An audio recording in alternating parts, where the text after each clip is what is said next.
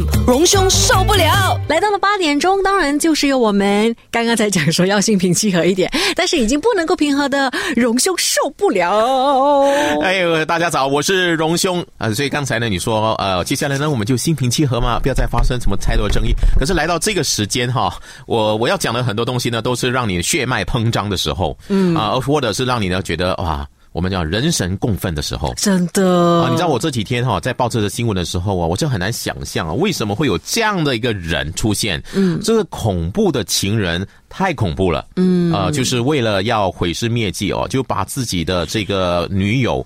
刺死了。然后呢，因为担心呢，就是他有怀了他的孩子，嗯，东窗事发，担心这样的问题。然后呢，还在刺死他之后呢，还要。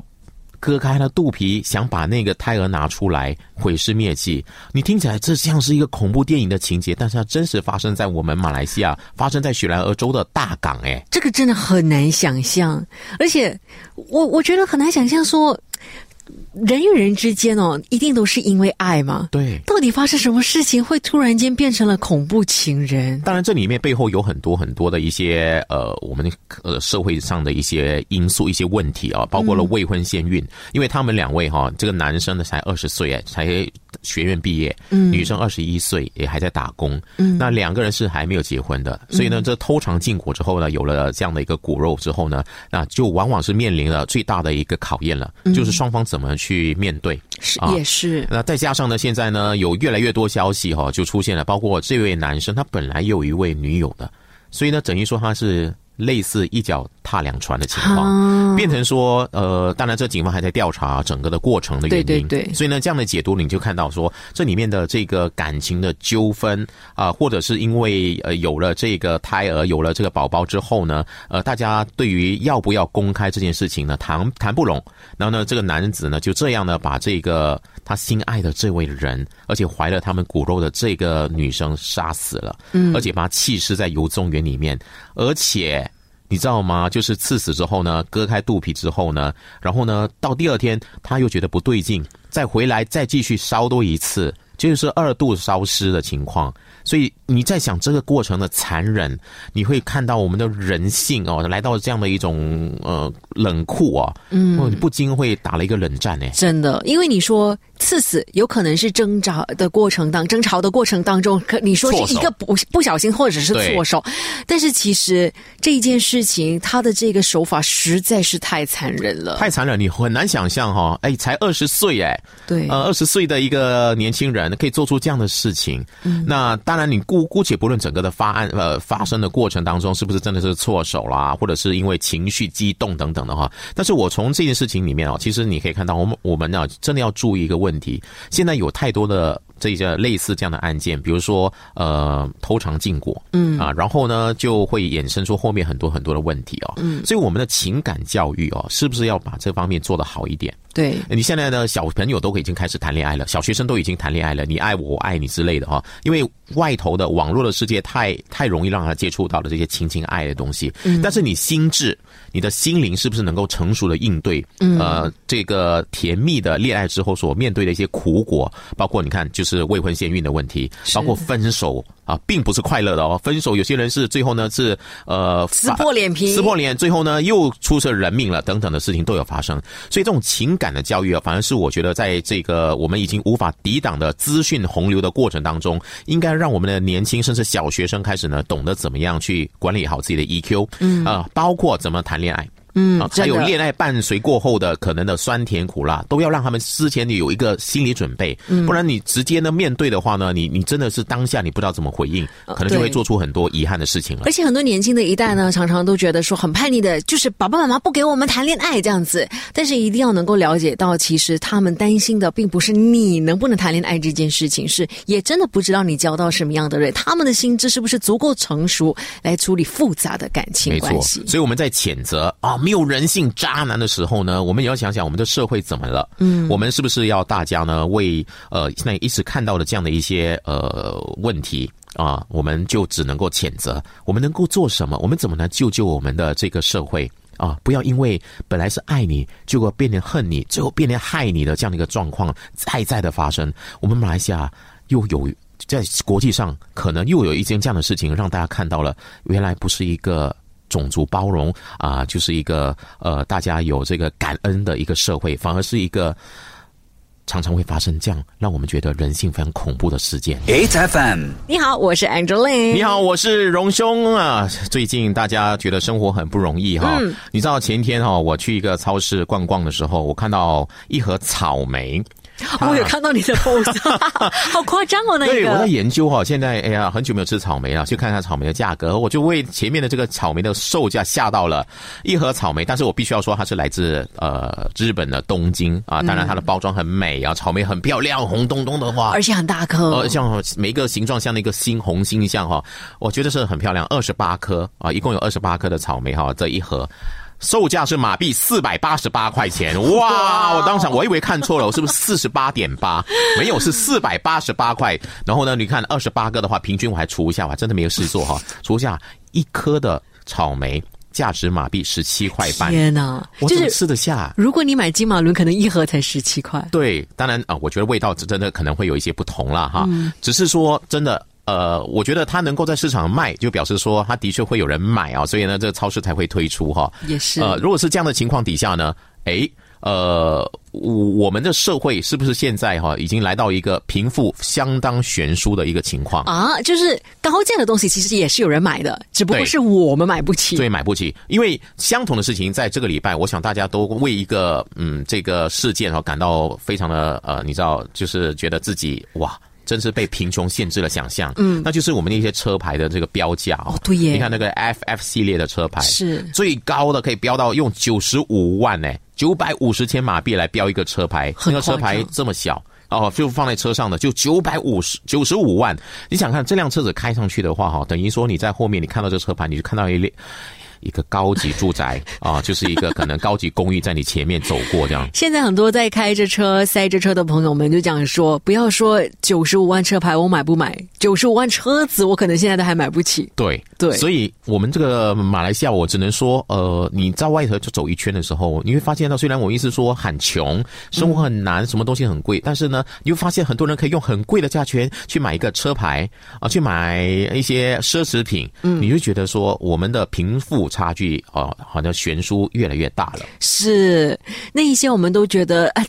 就是因为车牌这件事情哦，我这种贫穷人还真的是限制了我的想象。我们一般上都是随意拿个号码就好了，都没有钱说想要买什么吉吉祥号码之类的这样子吧。真的很难想象有人愿意为了所谓的吉祥或者是有纪念价值的号码啦或车牌呢，愿意出这么高的价钱而。且不要忘记哦，他不只是一个人去标哦，还有很多人去竞标这个车牌。而且有人标九万还输了，对，然后你可以想象说，这些人哦，真的就是好像九十五万，对他们来讲是小小小儿科，呃，四百八十八块的草莓算得了什么？啊、都是没有问题的。所以我我们只能够说啊，我们要更加的努力一点，要不然呢，你看啊，我们现在今这个礼拜又看到一个报告说，如果你要退休的话，嗯。啊，你六十岁要退休的话，你现在要多少钱，你才能够退休？他们讲说，在那个巴生谷河流域的话呢，要有六十万才能够退休。对而且这个呢是算准准哦，就是只能够让你用到八十岁，就是你只能再活二十年了。对，再活二十年，每个月有三千块左右用。万万一如果你呢就是长命一点的话，嗯你就惨了，你那个三千块可能还要少一点，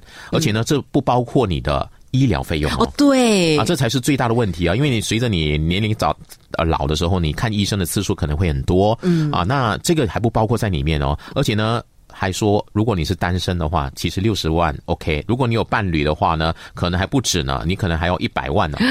最好是你的伴侣也有一个六十万吧。是最大的问题是哈，你看现在的一个数据，有超过一半的公积金的用户哈，其实他们的存款是少过一万的。嗯啊，不但说没有达到六十万，甚至连两万都没有，就一万呢。平均呢一天呢，呃，大概只能花大概呃多少钱？一个月花两百令吉，一天还不到十块钱，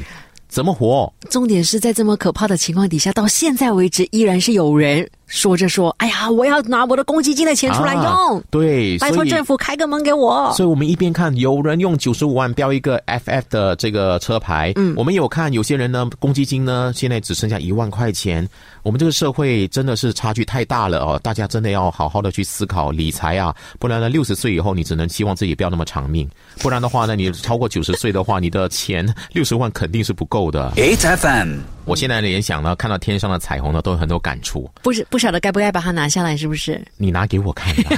怎么拿下来啊？很想要把它拿下来，但是我我如果一些容易拿下来的东西呢，真的我们的执法单位还真的把它拿下来了、哦，直接下架最近手表的这个事情啊，就是彩虹系列手表呢被这个充公的情况呢，引起很多讨论。嗯，呃，当然我觉得这样的讨论是好的，就让大家去思考一些问题啊。呃，当然我想呃大家也看到首相的回应了哈，就是说这个手表呢其实无关彩虹的问题，而是它上面有印有这个 LGBT 啊，就是我们性少数族群的这样一个字眼啊。啊，当然这个 LGBT 在马来西亚呢是不被承认的啊，但是呢马来西亚也没有说政府也说不会歧视，啊，只是我觉得这个东西呃取缔啊充公啊有这个符号的这样的一个手表，会不会是反应过度了一点？嗯，呃，你一方面说我们要尊重，我们呢不能够歧视，但是你这样的没收，那这样的充公就表示这个手表是有问题的啊。那其他一般人会怎么看这个群体呢？嗯啊，所以呢，我觉得它是一个让马来西亚再次在国际上呢非常赫赫有名的一个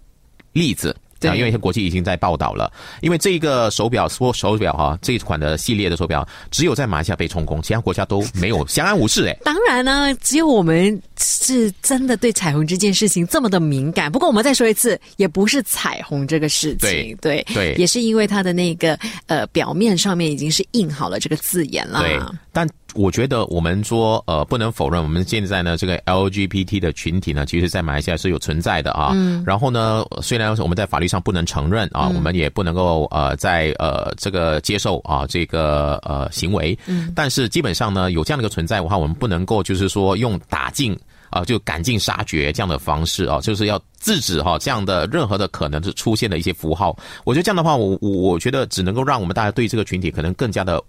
误会。误解，嗯对甚至呢会有歧视的情况出现。嗯，所以呢，其实，在做这个行为的时候呢，真的好好的探讨。当然，也有律师说，这个充公的行为其实也是有在法律的程序上呢，其实有问题的啊。嗯，所以呢，这个呃相关的手表公司，我相信呢，也会跟我们政府呢好好的对抗一下哈，就是想办法讨回一个公道的。嗯，因为呢，现在大家最担心的东西就是啊，你突然间就这样子下架了之后呢，那接下来大家该怎么处理彩虹的这个课题？因为呢，另外一款也是很有名的水果机，对它也是准备推出一个彩虹手表啦。对对，所以你现在如果这个水果这个呃出现的手表呢啊，如果你不取缔的话呢，诶，另外一个。这个 Swatch 手表的这个代表呢，可能就会说不公平了，因为都是彩虹啊，而且都是呃跟这个群体有关的嘛。嗯，所以呢，这个我觉得最后呢，真是让我们官员开始很头痛了，因为相关如果真的出现，你是不是每一个都要相对的啊，就是同样的对待啊？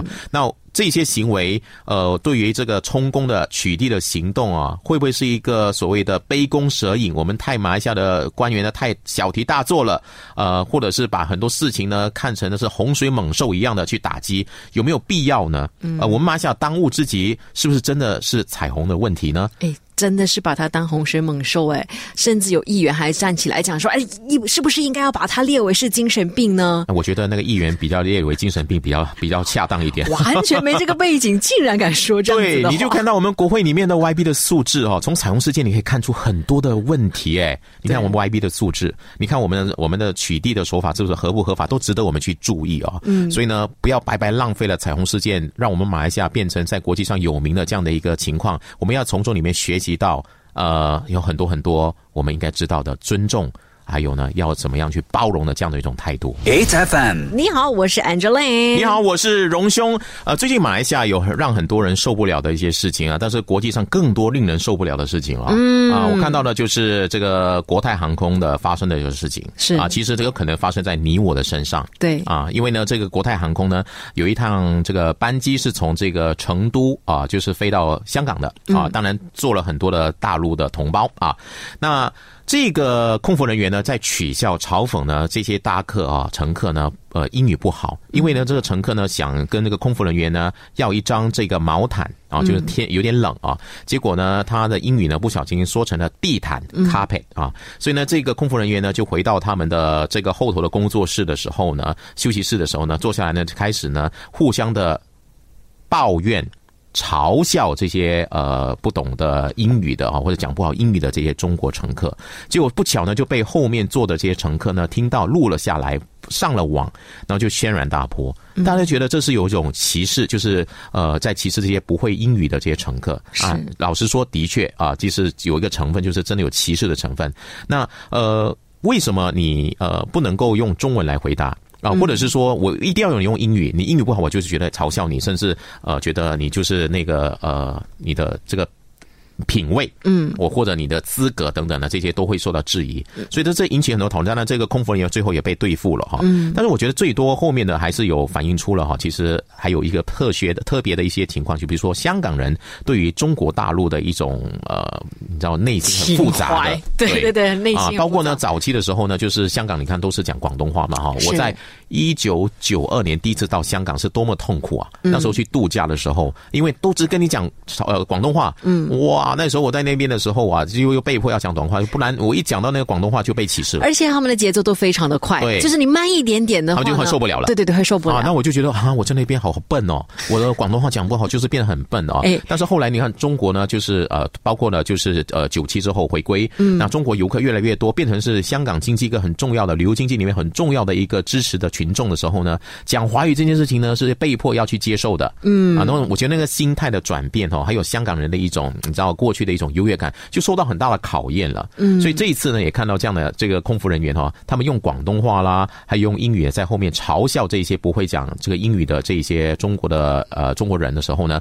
多少也是反映出了这个香港人哦，你知道这种呃。心理的变化的一种无奈，嗯啊，终于能够又有优越感一下，对，然后只能用这样的事情来表表达优越，这也是其中一个解读的观点。但是我觉得放在马来西亚，其实这件事情也会发生的，嗯，就在社会当中，如果你看到一些不会讲英语的人，可能呢有一些人还是会觉得会嘲笑你。你看最近呃有一件事情是一个油站的，我知道有个印度的女生，她的英语讲的很好啊，呃，她的英语的呃绘画的那个等级是很好的，结果被嘲笑说你不会英语啦等等的，她也是很无奈。嗯，那我觉得为什么说？一个人的程度啊，一定要英语要讲的很好，呃，当然也为我自己呃找一个下台阶了哈。啊，就是说每一个人都有自己的优势的语言，嗯。啊，就是说呃这个部分也不能说你一定要英语好，你才是人中之上，嗯。啊，我觉得呢，呃，这个语言的所谓的这种所谓的优越感啊，其实在现在更不应该有了，因为。我们现在用电脑可以解决很多语言上的差距、隔阂。以后我现在我觉得呢，就是我们说话有同步翻译的这样的可能了。而且坦白说，这种所谓英语优越感哦，你以为是在西方国家比较严重，其实都不是，